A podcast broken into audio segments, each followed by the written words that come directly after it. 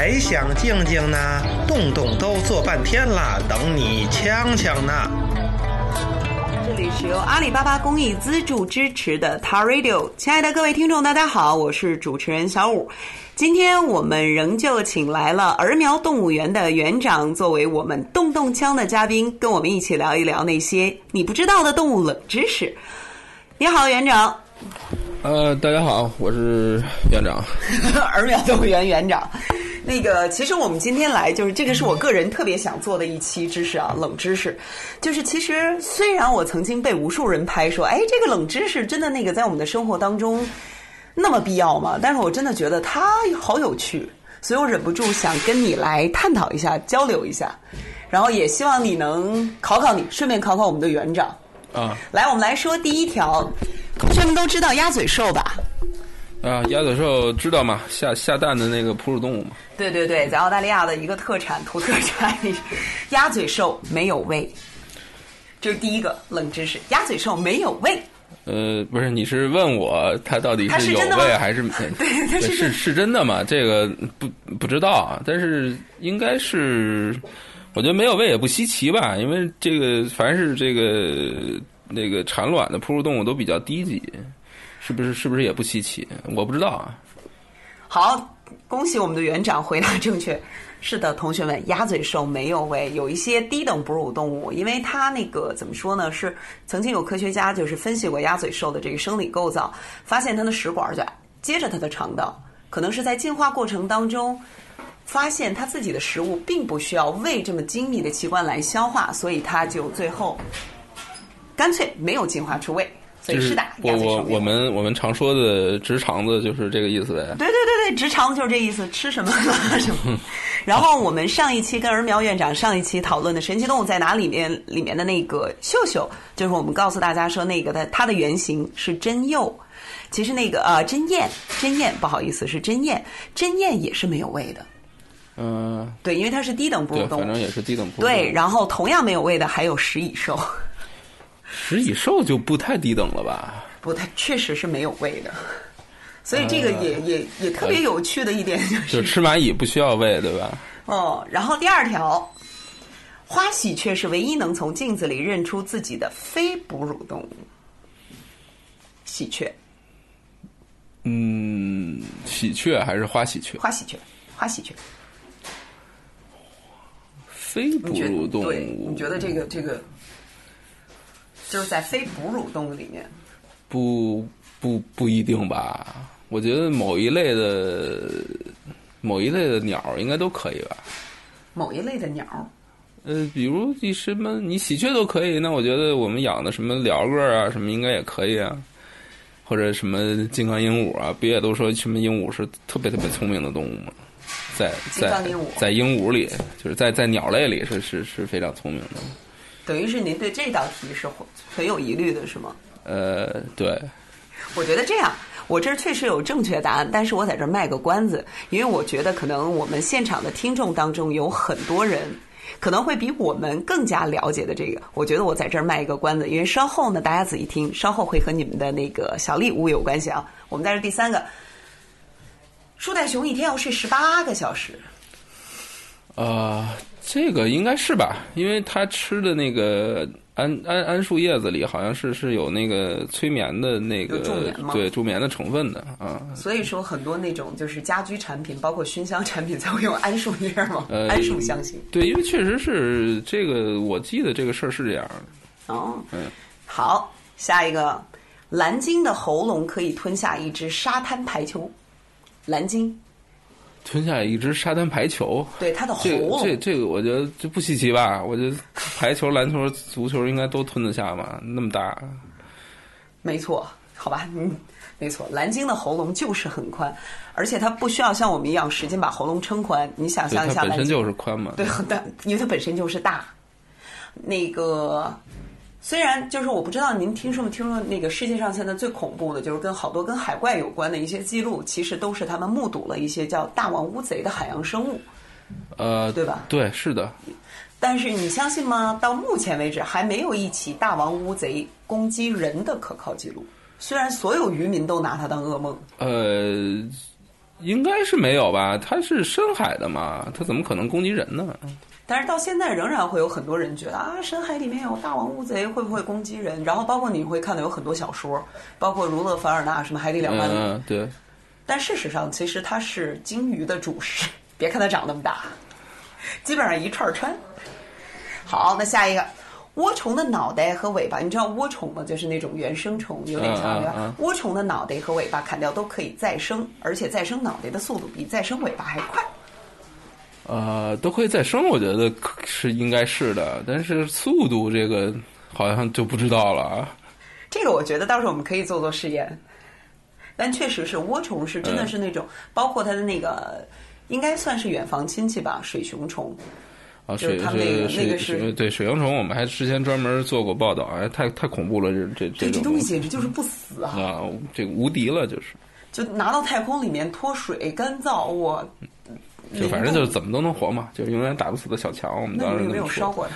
呃，这没有，就是就，但是我们这这，因为之前确实是有一阵儿突然那个水螅虫非常热嘛，然后它那样子也蠢萌蠢哦萌，的，对对对，蠢对吧？萌蠢萌。猫头鹰的耳朵是左右不对称的，这样可以判断老鼠发出声音的位置。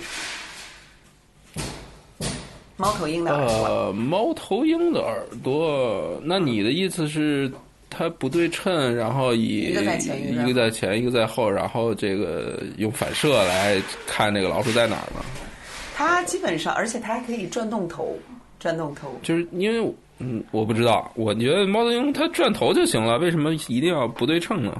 因为这样子可以方便它，就是更加全方位的定位老鼠的声音，因为它的听觉非常的敏锐，同时它夜间的时候视线视力是非常好的。视力跟耳朵没关系吗？那我们人类两个耳朵也都在同样的位置，我们也能听出来这个东西在左边还是在右边。因为我们不抓老鼠吧？呃，好吧，我觉得这个就已经开始有锵锵的语调、锵锵的痕迹了。锵锵，猫可以发出超过一百个音，狗却只能发出十个音，就是喉咙的声音。呃，是不是一百个我不知道，但是好像确实是猫的声调更奇怪一些。其实，嗯，像您是宠物版主，我所以我相信您接触宠物可能会比较多一些。像您在这方面有没有觉得，就是说，你家里养动物了吗？我养猫的，养猫有没有觉得，就是说，猫在情绪表达方面可能会比狗要更丰富一些？呃，表达是不是丰富我就不知道了。但是如果它每个音就是奇怪的音，就是说这个数量对应到它这个情绪表达的话，那我觉得可能是是是猫的这个情绪表达要更丰富一些。因为我我我我亲耳听见过非常奇怪的这个。呃，就是猫的这个这个叫声，就甚至有一些类似这个小孩子，就是完全这个说不出字儿的那种那那种在说话的意思，就是非常奇怪，而且阴阳顿挫的。这个我是听听见过的，但是我确实没听见过狗是这样子的。但是我们也经常看到那个，就之前好像，呃，曾经有过一个阿拉斯加吧，是有视频叫妈妈，不是 I love you，就是 I love you。嗯，就是这个对这些就是都都很牵强附会嘛。因为在其实你你有一些猫这个闹猫的时候，你听它那个声音，嗯还有很多这个人说，哎，我们家猫还会说 hello。呃对对对对对对对，其实就是闹猫嘛，就是闹猫是吗？这个就牵强附会了。哇塞！然后那个，其实我们在说，我不知道你吃饭没有？没来来这儿吃饭了吗？今没吃饭，没吃饭啊没吃饭太好了，因为你接下来说这个有点恶心，有点省饭。就是有一种鱼虱叫缩头鱼虱，它是那个水生的，是最变态的一种寄生虫。它生活在笛雕的口腔里，笛雕是一种鱼，它会寄生进去，把鱼的舌头吃掉，然后自己取而代之，然后起到舌头的功能，靠食物残渣为生。你觉得这是真的吗？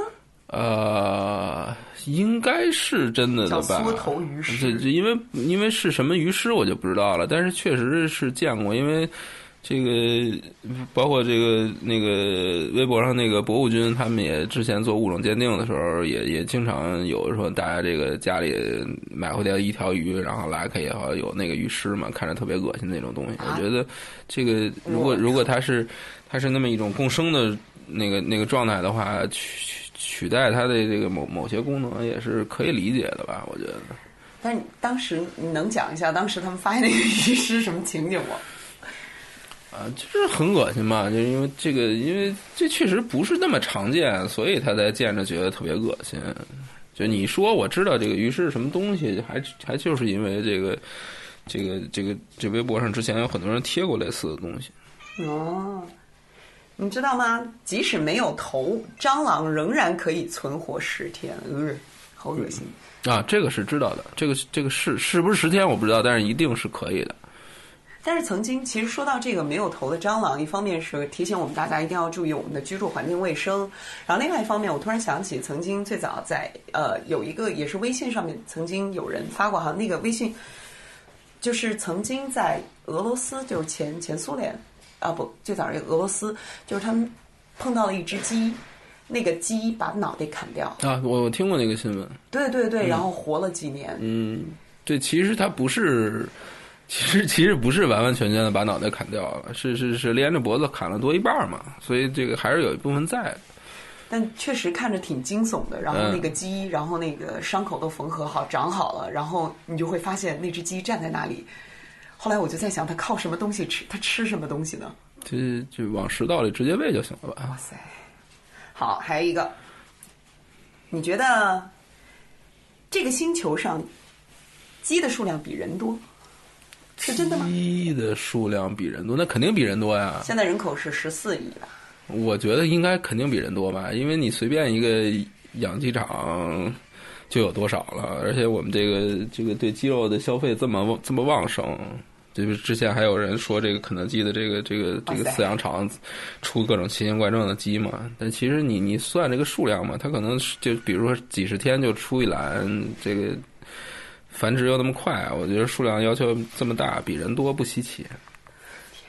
好，没错，确实是。现在全世界的数人口大概有十四亿啊。我们时间快到了，但是我仍然特别想说最后一个，因为最后这一道题，其实我也并不十分肯定。嗯，叫他们说所有的北极熊都是左撇子，我想考考你。所有的北极熊都是左撇子，这个。不知道，你知道我我们这个我那个 ID 叫儿苗动物园嘛，所以对于澳洲的动物可能比较了解。这冰天雪地的确实不不是特别知道。我们也之前也发过很多这个跟北极熊相关的新闻，从来还真没有注意到这个是左撇子右撇子。没错，因为这道题的答案是错的，确实是这个是之前那个在就是 Google 上面被当做就是。它是一个特别广泛的谣言，就相当于，比如说什么，像你说肯德基那些鸡。事实上，北极熊的前两只都非常的好用，它们非常，但是可能很多人看到，比如说在观察到北极熊的时候，他们很会使用左手，就右手也很灵活，但是就是相对比较而言，他们左右手同样都很灵活，大家可能就会把注意力放到左爪子上，所以就认为产生了这个谣言，叫做所有的北极熊都是左撇，都是左撇子。我们这个，你刚才之前有一道题没说的那个，那个说最后说答案的那个是什么？一个是猫头鹰的两个耳朵是不在两侧的，这个是对的。啊，确实是因为那个当地下比如说有啮齿类动物的时候，嗯，这个我来跟大家科普一下。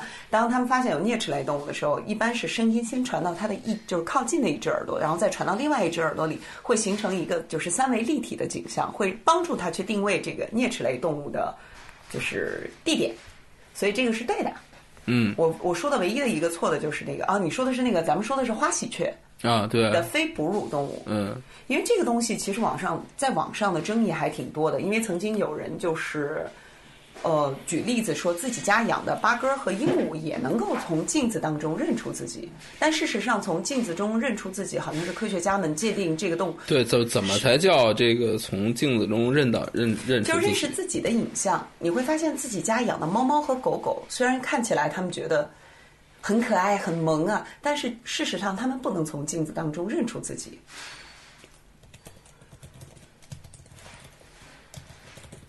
我们家的猫是有一部分对镜子完全没反应，完全没有反应是吗？对，因为说曾经在古希腊的哲学当中有一个说法，说那个有灵魂的动物才能够认出自己。啊，好吧，这个就不科学了嘛，对吧？对，所以我们其实本期我们的动动枪也会给大家留一个话口，就是花喜鹊是唯一能从镜子当中认出自己的非哺乳类动物。你觉得这个事儿对吗？如果你觉得对，请给我们留言；如果你觉得不对，也请给我们留言。我到时候会在下一期的我们的点评时间来告诉大家正确答案，然后送出我们的小礼物。以后请关注，随时关注我们的 Ta Radio 动动枪，我们会加深和广大听众之间的互动。同时，我们每一期会可能会留一些问题给大家，只要你答对了，我们就会有小礼物送上。这里是由阿里巴巴公益资助支持的 Ta Radio 动动枪，我是主持人小五。再次感谢我们的嘉宾儿苗院长，谢谢。再见，大家再见。非常期待下一次有机会继续跟儿苗院长，我们来敲一敲这些是真是假我也不知道的冷知识，然后同时给大家送一些礼物。下期再见。